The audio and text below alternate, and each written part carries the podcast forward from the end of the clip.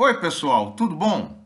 Eu sou José Carlos Pinto falando com vocês aqui no canal Falando com Ciência sobre aspectos da educação, da ciência e da pesquisa que se faz no Brasil. Há duas práticas de pessoal e de segurança normalmente praticadas em grandes empresas que eu aprecio muito. A primeira delas uma prática de segurança que impõe que visitantes a uma certa instalação industrial ou comercial sejam expostos a um filme, normalmente curto, de alguns minutos, que apresenta dados genéricos sobre a empresa e sobre as ações de segurança praticadas naquele local. Tipicamente, depois do filme, é apresentado um pequeno teste para ver se o visitante fixou os principais pontos das ações de segurança.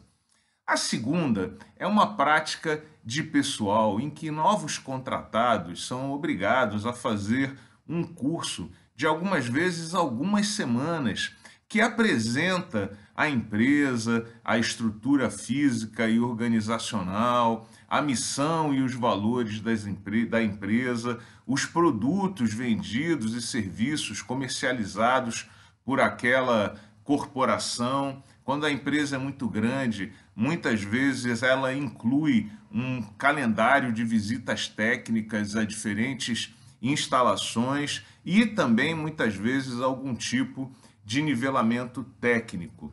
Ambas as práticas contribuem muito com o reforço da visão corporativa, com a criação de uma espécie de espírito de corpo e certamente estabelecem um canal de comunicação formal com os indivíduos, as pessoas que convivem com aquela instituição. Pois bem, no mundo acadêmico, essas práticas são muito raras e normalmente o visitante, o novo contratado, os estudantes não têm a oportunidade de serem expostos formalmente aos dados institucionais. O visitante e o contratado, principalmente, raramente têm acesso a informações relevantes da instituição e ficam restritos ao microambiente departamental e laboratorial em que a visita ou o trabalho está sendo executado.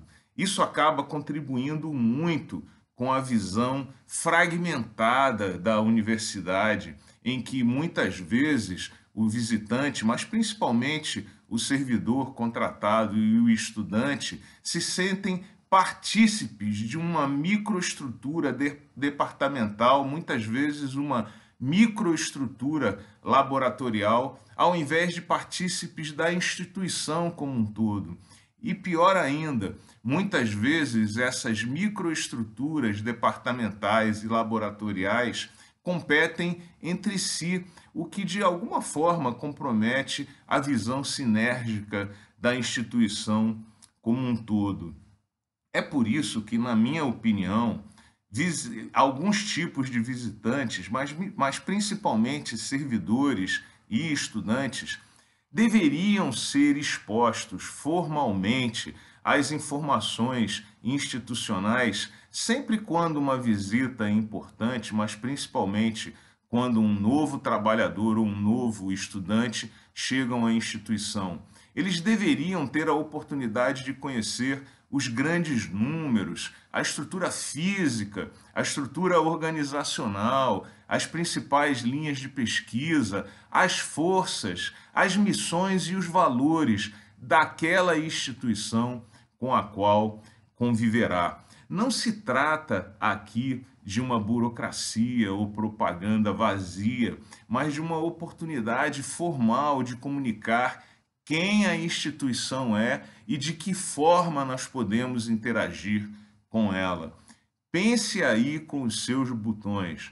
Você de fato conhece a instituição na qual você trabalha e estuda?